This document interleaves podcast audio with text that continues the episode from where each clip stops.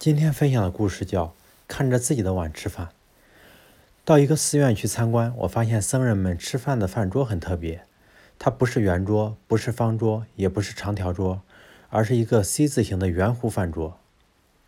僧人们吃饭的时候，鱼贯进入 C 字桌的内弧入口，每人间隔半米，依次而坐。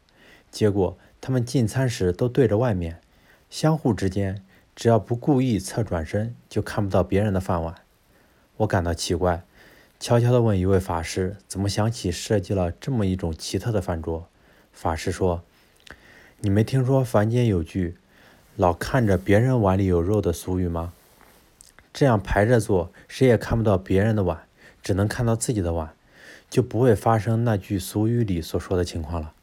另外，这样也可以做到吃不言，利于每个人的咀嚼、回味和思考，更有利于每个人的意念和开悟。”要知道，人在吃饭的时候，大脑最兴奋，思维最活跃，精神最饱满。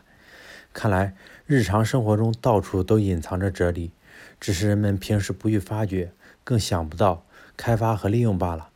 真是世事洞明皆学问，人茶练达即文章呐。